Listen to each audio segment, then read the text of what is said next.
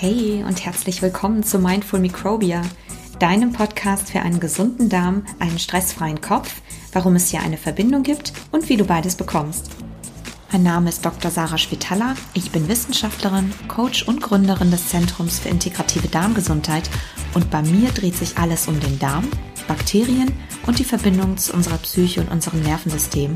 Und ich freue mich riesig, heute mit dir eine neue inspirierende Episode teilen zu können Danke, dass du zuhörst. Viel Spaß bei dieser Folge.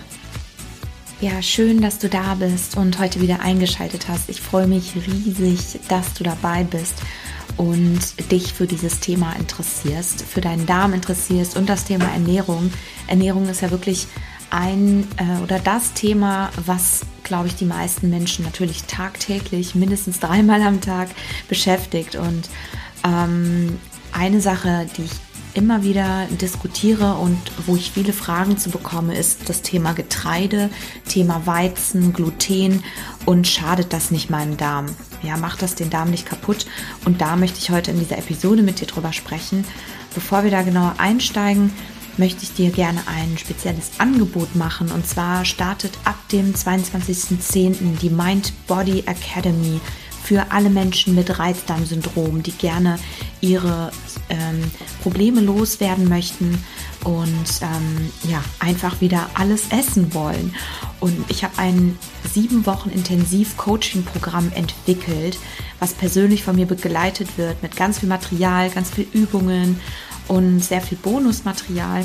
Und es geht eben um das Thema der richtigen Ernährung, und Thema Darmaufbau natürlich. Wir arbeiten daran, deinen Darm zu regenerieren und vor allem auch Stress abzubauen. Weil Reizdarm eben nicht nur eine, äh, ein Syndrom des Darms ist, was mit der Ernährung zu tun hat, sondern eben auch äh, vom Nervensystem her auskommt. Und falls du mein Webinar gehört hast, am Montag, dann weißt du das auch. Ansonsten, ich gebe dazu auf jeden Fall nochmal irgendwann ein Webinar. Aber du wirst auf jeden Fall in diesem Programm alles lernen, alles, was es aktuell gibt in der Medizin und in der Forschung zum Thema Reizdarmsyndrom und wie du es angehen und bekämpfen kannst. Und ja, dich am Ende wieder richtig wohlfühlen kannst. Und wenn du Interesse hast, dann bewerb dich über den Link in den Show Notes. Ich kann das Programm nur einmalig zu diesem Preis von 189 Euro anbieten und nur wenige Leute aufnehmen, weil ich natürlich gerne eine persönliche Atmosphäre auch ähm, gewährleisten möchte und jeden auch einzeln und persönlich betreuen will. Und wenn du Interesse hast, du kannst dich noch bis zum 20.10. bis 23 Uhr bewerben für das Programm. Klick einfach auf den Link in den Show Notes und ich freue mich, dich in dem Programm zu sehen und damit legen wir jetzt los in der Episode. So, heute geht es um ein sehr spannendes Thema, zu dem ich sehr häufig Diskussionen führen darf und was wirklich in den Medien unglaublich zerrissen wird von selbstgekrönten Experten, ähm, wirklich regelrecht ähm, zerstampft wird, kann man sagen. Und zwar ist es die Nahrungsmittelgruppe Getreide. Ja, die Frage ist also heute, ist Getreide, Weizen, Gluten eigentlich schuld an meinen Darmproblemen? Das ist so die, das, das, das, wie so ein Damoklesschwert, was über einem schwingt und wo, glaube ich, ganz, ganz viel Unsicherheit herrscht und sehr viel Angst auch einfach gemacht wird. Und ich möchte heute mit dir das wird ein Zweiteiler werden und heute möchte ich mit dir erstmal die Punkte besprechen, warum essen Menschen eigentlich Getreide? Und ist Getreide wirklich schlecht für mich? Macht Getreide dumm oder dick? Und ähm, kriege ich davon Alzheimer oder bekomme ich davon Diabetes? Und ich will einfach mit dir auf wissenschaftlicher Basis dir so ein bisschen die ähm, Vorteile von Getreide erklären oder erzählen und ähm, natürlich auch da so ein bisschen differenzieren, dass wir nicht pauschal sagen können, Getreide ist gleich Getreide, sondern es gibt heute natürlich mittlerweile unfassbar viele verschiedene Arten von Getreide. Mal das zum einen, aber zum anderen natürlich auch die Art der Verarbeitung des Getreides ist eigentlich entscheidend. Ja, du ahnst es also schon. Es geht nicht um das Getreide oder um den Weizen, sondern man muss hier sehr stark differenzieren und das mache ich heute in dieser Folge. Und in der zweiten Folge geht es dann speziell um das Thema Gluten, es geht um Weizen und es geht um bestimmte Bestandteile, die eventuell in Getreide zu Unverträglichkeiten führen können, möglicherweise oder auch nicht. Das diskutieren wir in der zweiten Folge. Aber jetzt möchte ich ganz gerne erstmal darauf eingehen, warum eigentlich Getreide so einen schlechten Ruf hat und was wirklich dahinter steht weil ich finde das sehr, sehr wichtig, das zu besprechen und vor allem, um dir einfach die Angst vor Getreide zu nehmen. Und ich erzähle dir jetzt auch genau warum und ich hoffe, du legst dir so ein bisschen einen Stift und einen Zettel parat, um das einfach für dich auch mal schwarz auf weiß zu sehen. Und wenn du möchtest, kann ich dir natürlich auch gerne die ganzen wissenschaftlichen Studien noch ähm, hinten dranhängen. Das ähm, mache ich wahrscheinlich sowieso. Schaue einfach danach dann ähm, im Anhang. Und genau. Erstmal die Basis einer gesunden Ernährung sollte ja egal bei welcher Form der Ernährung, also egal ob man jetzt Veganer oder ob man dann sowieso, aber ob man Mischköstler ist zum Beispiel, sollte immer bestehen aus ähm, mindestens 75 bis 80 Prozent pflanzlicher Ernährung. Und zwar auf gar keinen Fall weniger. Das sagen alle wissenschaftlichen Studien, das sagen natürlich basierend darauf alle Ernährungsgesellschaften dieser Welt, da kann man sich wirklich in jedem Land umschauen, ähm, ist also diese Basis einer gesunden Ernährung immer zu 75 bis 80 Prozent pflanzliche Ernährung. Und worin sich die Ernährungsgesellschaften auch ziemlich einig sind, das sind die fünf Hauptlebensmittelgruppen, aus denen diese gesunde Ernährung bestehen sollte. Und die sollte, und diese fünf Hauptlebensmittelgruppen sollten in ausgewogenem Maße jeden Tag in deiner Ernährung Platz finden. Und zwar ist das Getreide, Vollkorngetreide meine ich damit natürlich, Hülsenfrüchte, sowas wie Linsen, Kichererbsen, Bohnen, Nüsse, Obst und Gemüse. Hört sich also relativ simpel an, kriegt man in jedem Laden und das solltest du dir vielleicht schon mal notieren. Das ist super wichtig, dass du das wirklich jeden Tag in deine Ernährung mit aufnimmst. Kommen wir mal zum Getreide. Warum hat eigentlich Getreide einen so schlechten Ruf?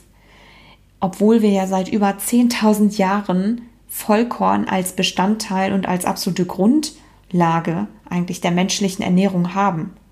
Ja, sogar schon vor 10.000 Jahren, also ich glaube sogar noch früher. Ich glaube, die frühesten Aufzeichnungen gehen eigentlich auf vor circa 100.000 Jahren zurück, wo es schon Urformen von Hirse gegeben hat oder Urformen von Weizen, ähm, die damals sogar schon gesammelt und angebaut wurden. Und auch in den gesündesten Bevölkerungsgruppen dieser Welt, in den sogenannten Blue Zones, kannst du mal googeln, Blue Zones, und ich lege dir auch einen Link dazu nochmal in den Anhang ähm, ist Vollkorngetreide eins der Hauptnahrungsmittel und Hauptlebensmittelbestandteile in ihrem Alltag. Und heutzutage werden eigentlich, wenn man das befolgt, 50 Prozent all unserer Kalorien und auch unserer Gesamtproteinzufuhr aus Getreiden gedeckt. Außerdem ist Getreide natürlich ziemlich lange lagerfähig. Das macht das Ganze natürlich auch zu einem sehr, ähm, ja, zu so einer Art Convenience Food, kann man sagen. Vollkorngetreide, ins, also damit meine ich jetzt nicht das Brötchen, was man beim Bäcker kaufen kann, wenn nicht gerade Vollkorn draufsteht. Damit meine ich auch nicht das Teilchen oder den Kuchen oder die, die, ähm, die Brezel oder die Zimtschnecke, sondern ich meine wirklich Vollkorngetreide und was das genau ist, da komme ich gleich noch zu, enthält essentielle Nährstoffe wie zum Beispiel Calcium, Vitamin C, Folat, Alpha-Linolensäure, also die berühmte Omega-3-Fettsäure.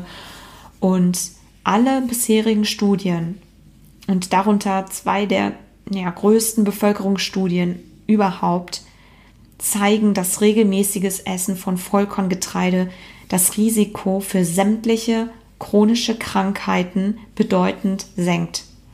Darunter Krebs oder verschiedene Krebserkrankungen, Diabetes Typ 2, Atemwegserkrankungen, Herz-Kreislauf-Erkrankungen, also unser Haupt, äh, unsere Haupttodesursache Nummer 1 in unserer Bevölkerung und viele, viele weitere. Und schwenken wir kurz zu den Ballaststoffen rüber, die ja hauptsächlich in Getreide, in Vollkorngetreide enthalten sind. Ballaststoffe ähm, oder der Ballaststoffbedarf sollte bei uns heute ist zumindest empfohlen, bei circa 30 Gramm liegen. Und das können wir am allermeisten und am besten und am unkompliziertesten, ohne groß rumzurechnen, decken, indem wir Vollkorngetreide in unsere Ernährung mit aufnehmen. Ja, das belegen auch und empfehlen alle Ernährungsgesellschaften dieser Welt und seit den 70er Jahren weiß man das eben auch aus dieser sogenannten Fiber Hypothesis oder der Ballaststoffhypothese, dass Ballaststoffe aus Vollkorngetreide sämtlichen chronisch degenerativen Erkrankungen vorbeugen können, wenn wir sie wirklich jeden Tag in unsere Ernährung ähm, mit aufnehmen. Außerdem füttern ja Ballaststoffe ähm, auch unseren Darm und unsere Darmbakterien und halten den Darm fit, kann man so sagen, und füttern unsere Darmbakterien, sodass sie, dass sie gesund bleiben und uns natürlich dann auch wiederum bei der Verdauung und unserer Gesundheit helfen. Und es ist tatsächlich auch in einer der größten Studien der Welt, der Global Burden of Disease Study, die über einen sehr langen Zeitraum durchgeführt wurde und ich, die hält, glaube ich, auch immer noch an, wurde zum Beispiel gezeigt, dass der Zusammenhang zwischen Ernährung und Krankheiten ähm, insbesondere beim, ähm, bei den Todesursachen hat sich also herausgestellt, dass die vierthäufigste Todesursache und die vierthäufigste Ursache für vorzeitige Invalidität, ja, also durch chronische Krankheit, darauf zurückzuführen ist, dass zu wenig Vollkorngetreide gegessen wurde. Das muss man sich mal vorstellen. Also Vollkorngetreide hat wirklich unglaubliche Macht und ich glaube, da trifft es einfach wieder zu, wenn wir wieder auf diesen Satz zurückkommen, ähm, was, was Hippokrates schon gesagt hat, Nahrung ist Medizin. Und auf der Basis und der Basis dieser ganz großen Bevölkerungsstudien haben im Grunde alle Ernährungsgesellschaften und auch alle Empfehlungen, die heutzutage ähm, bestehen in Bezug auf gesunde Ernährung, ähm, empfohlen und sich entschieden, wirklich unverarbeitetes Getreide, unverarbeitetes Vollkorngetreide und Hülsenfrüchte zu jeder Mahlzeit zu essen. Das ist wirklich eine Empfehlung, die durchweg, durch die Bank weg von allen Ernährungsgesellschaften eigentlich empfohlen wird. Was ist jetzt Vollkorn eigentlich? Also was sind, was sind Vollkornprodukte wirklich? Vollkornprodukte kann man im Prinzip einteilen einmal in unverarbeitete Produkte und in verarbeitete Produkte. Unverarbeitete Produkte enthalten in der Regel wirklich das volle Korn. Also nicht die, Mehl, die Mehlvariante, man kann ja auch Korn mahlen, sodass wir ein Mehl daraus haben, sondern bei unverarbeitetem Vollkorn haben wir eben das volle, intakte Korn, was tatsächlich auch am allerbesten ist für uns ähm, weil es nämlich den Blutzuckerspiegel ähm, relativ konstant hält. Und zwar kann man darunter zählen eben den Vollkornweizen, Vollkorndinkel, Vollkornroggen, Vollkornhafer, Gerste, Bulgur, Couscous, Hirse, Teff, Emmer, Buchweizen, Vollkornreis, und natürlich auch die Pseudogetreide wie Quinoa, Amaranth und so weiter. Also du siehst, es gibt unfassbar viele Formen von Getreide und ich habe hier, glaube ich, noch gar nicht alle aufgezählt, nur so die, die Hauptvarianten, die, glaube ich, die meisten mittlerweile kennen. Und dem gegenüber stehen dann so die verarbeiteten Produkte, die aber auch durchaus aus Vollkorn bestehen können. Das wäre dann halt natürlich Vollkornbrot. Vollkornbrot, was aus allen ähm, vollen Körnern aus den unverarbeiteten Produkten, die ich eben aufgezählt habe, bestehen kann. Also sagen wir ein Vollkorn-Dinkelbrot zum Beispiel oder auch ein Vollkorn-Buchweizenbrot. Ähm, alles ganz ähm, einfach, es ist einfach nur eine andere Form des, des Vollkornproduktes. Dann haben wir natürlich Vollkornnudeln oder Vollkornkekse, also alle Produkte, die in irgendeiner Weise auf Vollkorn basieren, aber eben verarbeitet wurden. Und dazu ist einfach nur zu merken, je ganzer das Korn gegessen wird, desto besser ist es im Grunde für unsere Gesundheit. Aber natürlich ist auch ein Vollkornbrot völlig in Ordnung. Ja, man will halt ja auch nicht den ganzen Tag nur Vollkornreis essen zum Beispiel und zur Abwechslung mal Quinoa, sondern vielleicht auch mal ein Brot mit einem Aufstrich. Aber da kann man einfach schön variieren. Das kannst du dir dann auch aussuchen. Aber am besten ist es wirklich das volle Korn zu essen. Und jetzt kommen wir halt mal zur Frage, warum hat eigentlich Getreide wirklich jetzt diesen schlechten Ruf? Und als kleine, als kleinen Teaser kann ich dir zumindest da schon mal einstreuen, es geht nicht um das Getreide per se. Also wir reden jetzt hier nicht davon, ob das Vollkorn schlecht für mich ist, sondern ich möchte hier wirklich mal ganz stark differenzieren, um was für ein Getreide es eigentlich wirklich geht. Es kursieren ja wirklich super viele Bücher und ziemlich viele unwissenschaftliche Artikel im Internet, die Getreide, Weizen, Gluten extrem verreißen und in den Dreck ziehen und behaupten, dass all diese Produkte und eben Getreideprodukte Entzündungen hervorrufen, dick machen, dumm machen, Alzheimer verursachen und so weiter. Die Liste ist da ziemlich lang und die im Grunde Getreide so als den Übeltäter für sich auserkoren haben, der zu ihren Symptomen führt.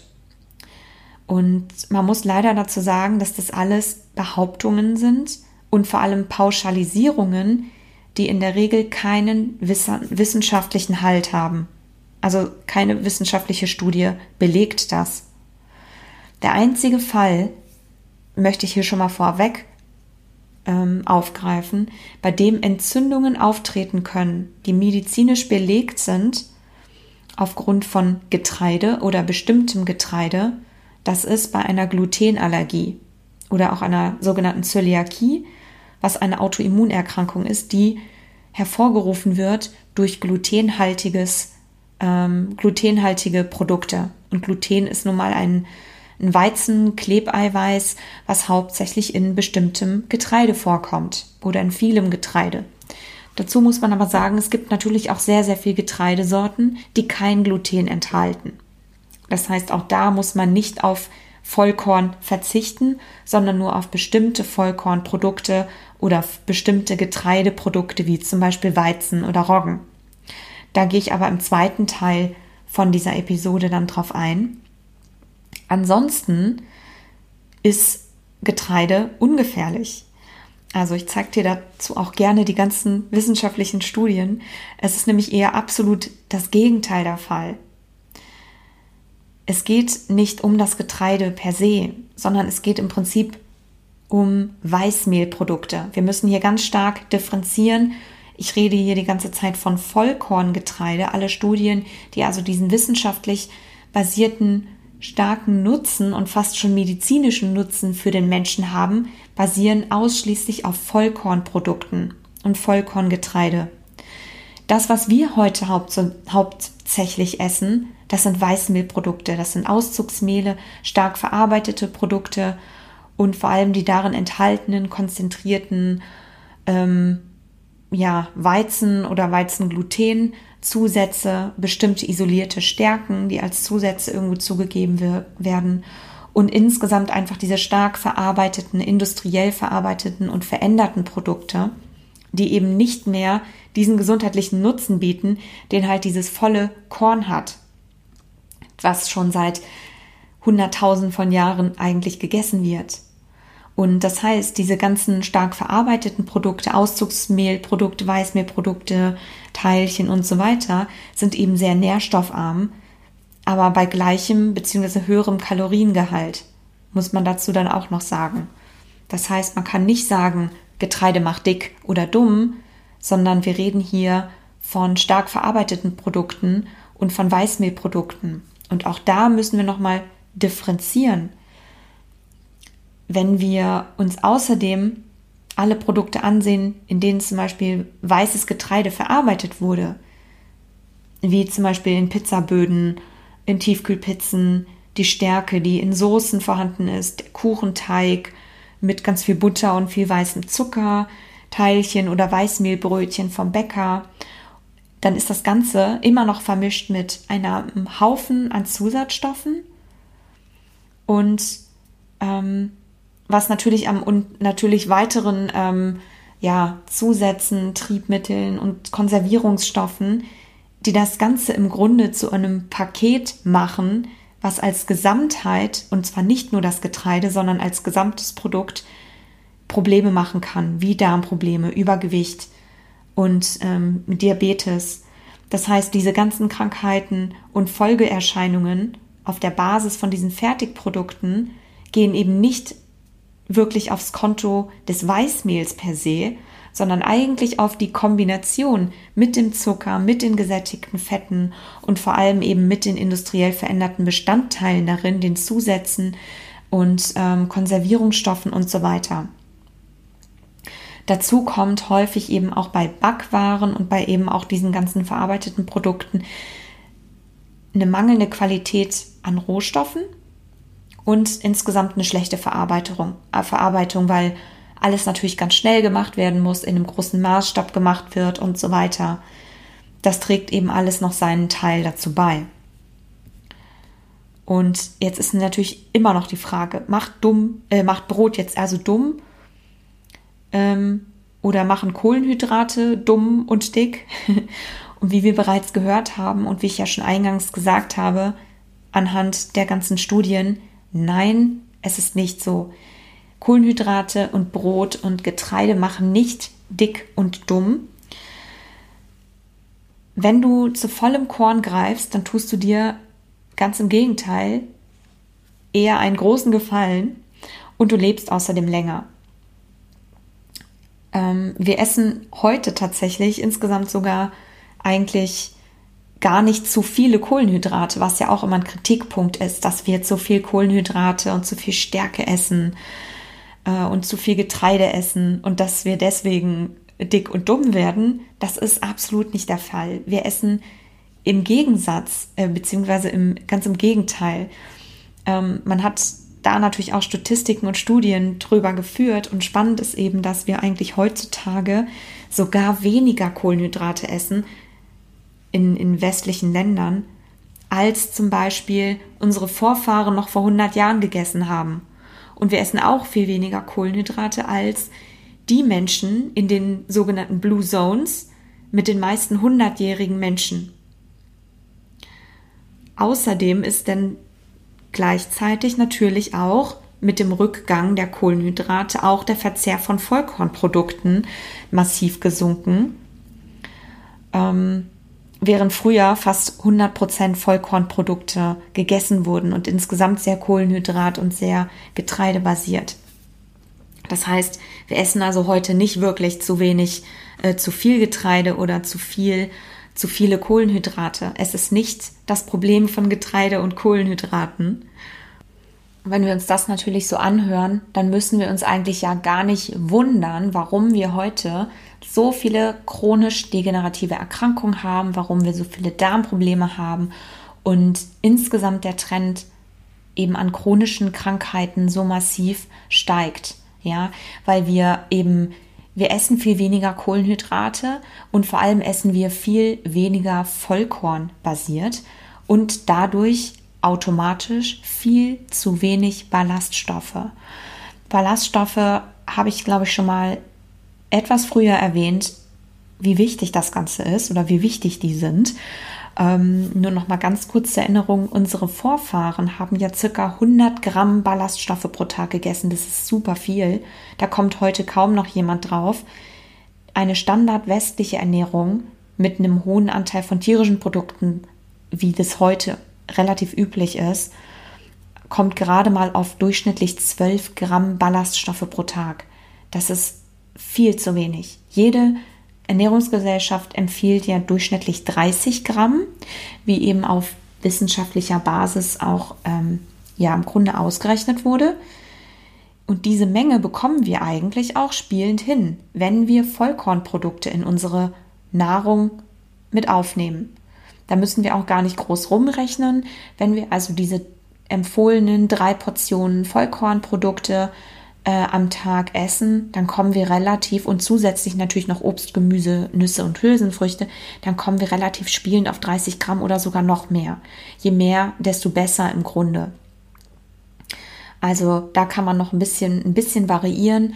Ähm, weniger sollte es eigentlich nicht sein und sehr viel mehr oder sehr zu viel kann für manche Menschen oder wenn das zu stark und zu schnell gesteigert wird, kann es für manche Menschen auch erstmal ungewohnt sein für den Darm. Aber prinzipiell gilt, je mehr, desto besser.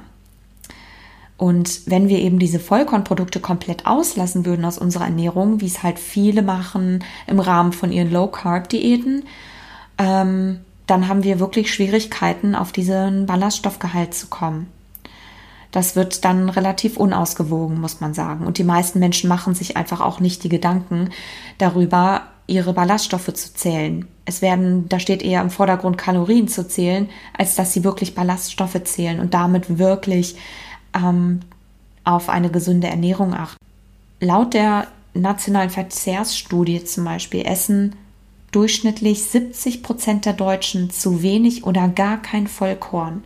Das muss man sich mal überlegen das ist im Grunde eine schlichte Missachtung aller wissenschaftlicher, aller Wissen, wissenschaftlichen Daten und Empfehlungen aller Ernährungsgesellschaften der Welt. Man kann eigentlich daraus ableiten, dass im Grunde der steigende Trend von chronischen Krankheiten und Darmproblemen nicht auf das Konto von Getreide geht oder von Kohlenhydraten geht, ähm, sondern allein auf das Konto der Menschen selbst, die im Grunde die Empfehlungen und die Studien und das Wissen missachten, ja, oder sich ihre eigenen Regeln ausdenken oder den Menschen glauben, die eine sehr laute Stimme haben, aber keine umfassende wissenschaftliche Grundlage ähm, für zum Beispiel ihre Empfehlung von abstrusen Diäten oder irgendwelchen anderen restriktiven Ernährungsformen. Da muss man also wirklich heutzutage ganz, ganz kritisch hinterfragen und im Zweifelsfall in die Primärliteratur einfach mal reingucken. Ja, das Wissen ist auf jeden Fall vorhanden. Es ist natürlich schwierig, sich da in diesem Dschungel zurechtzufinden und zu beurteilen, was ist jetzt, was ist jetzt richtig, was stimmt oder was stimmt nicht oder wie bewerte ich diese Studie. Ähm, aber ja, dafür möchte ich dir das einfach gerne erzählen. Ich beziehe mich hier halt natürlich auf diverse Studien und wirklich auf die größten ernährungswissenschaftlichen Studien der Welt, die über einen langen Zeitraum stattgefunden haben und die lügen in der Regel nicht. Vor allem, weil es einfach eine sehr, sehr, sehr, sehr viele Menschen sind. Das ist nicht, die an diesen Studien teilgenommen haben. Wir reden halt hier nicht von irgendwie 10, 20 oder 100 Menschen, sondern von zigtausenden Menschen, ja, auf deren Basis diese Daten fußen. Und nochmal ein Wort zu den, zu den Kohlenhydraten. Unser Körper braucht physiologisch gesehen Kohlenhydrate, die eben in der Regel aus Obst, Gemüse, aber eben vor allem zum Großteil auch aus Getreide kommen. Weil unser Gehirn ist nämlich permanent auf Glucose angewiesen, also auf den, ja, auf den, auf die Einzelform, Einzelzuckerform aus der Stärke, aus den Kohlenhydraten, die wir eben essen und war das auch schon immer. Also unser, unser Körper funktioniert auf Zucker.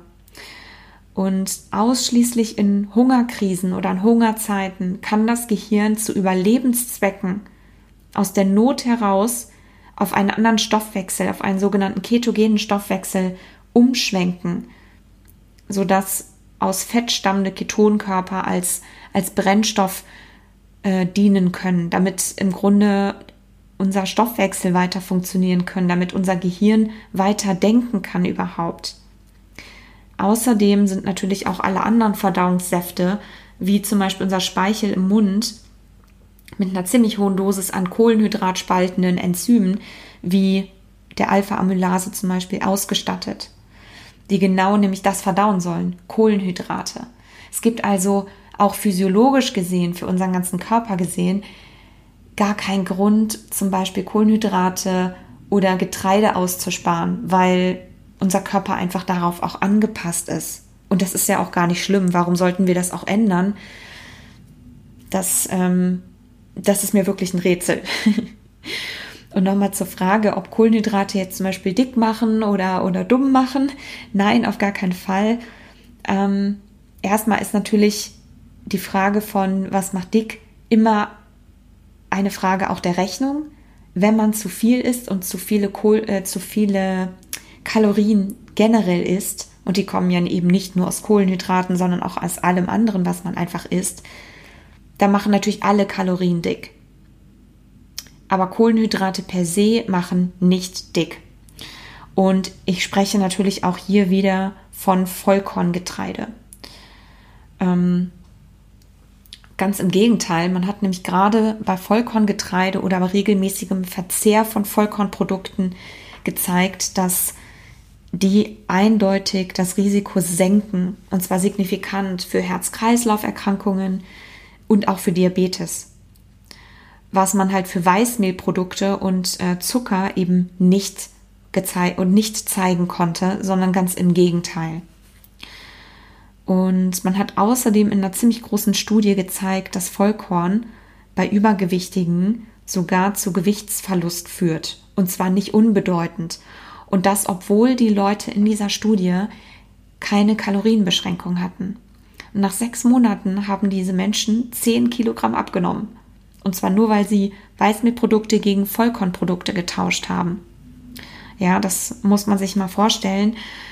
Es ist also schade, dass heutzutage häufig kursiert ähm, oder diese Vorstellung kursiert und diese Falschannahme kursiert, dass Getreide dick macht, dumm macht, Darmprobleme verursacht, schlecht verdaulich ist oder ja zu Schlimmerem führt wie Alzheimer und anderen Erkrankungen oder Krebs. Also es gibt wirklich da die abstrusesten Geschichten, kann man bald dazu sagen. Und um das nochmal kurz zusammenzufassen, es geht meistens dann um Pauschalisierungen von Getreide. Und wir haben ja gelernt, dass es eben nicht das Getreide ist, sondern dass wir hier ganz klar abgrenzen müssen. Vollkorn, Getreide, je voller das Korn, desto besser. Gegenüber Weißmehlprodukten, was häufig auch mit, mit Zusatzstoffen versehen ist, mit, mit, Tiere, mit gesättigtem Fett versehen ist, mit sehr viel Zucker und natürlich noch anderen ähm, zusätzlichen Mitteln. Die Art der Verarbeitung spielt eine Rolle, die Qualität der Rohstoffe spielt eine Rolle bei der Verarbeitung. Also da kommen sehr, sehr viele Faktoren dazu und es ist also eben nicht das volle Getreide, was heute zu diesem ansteigenden Trend führt von, von Darmproblemen und von Volkskrankheiten. Und genau, das wollte ich dir eigentlich heute so ein bisschen mitteilen. Und in der zweiten Episode geht es dann eben speziell um das Thema Getreide, macht das Unverträglichkeiten? Was ist mit Weizen? Was ist mit ähm, Glutenunverträglichkeit und so weiter? Was steckt eigentlich dahinter und warum haben wir heutzutage diesen glutenfrei, yay, äh, dieses glutenfreie Zeitalter, wo alle Leute Gluten meiden und irgendwie dieses hartnäckige Gerücht sich hält, dass Gluten Entzündungen verursacht, das Weizen eben dumm macht und ja, neurodegenerative Erkrankungen hervor, hervorruft und so weiter. Das möchte ich hier gar nicht weiter ausführen.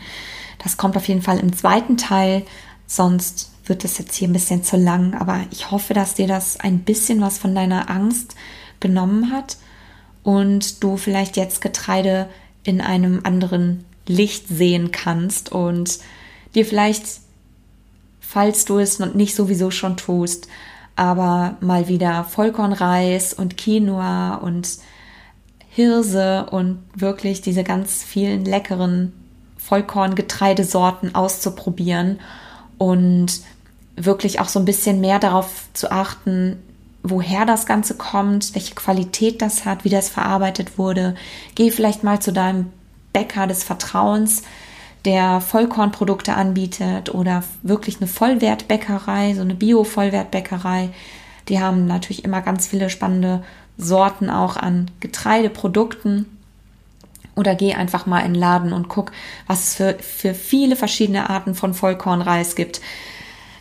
Das heißt, du hättest du wahrscheinlich gar nicht für möglich gehalten. Also ich wünsche dir jetzt ganz viel Spaß beim Einkaufen und beim Ausprobieren und lass dir keine Angst machen.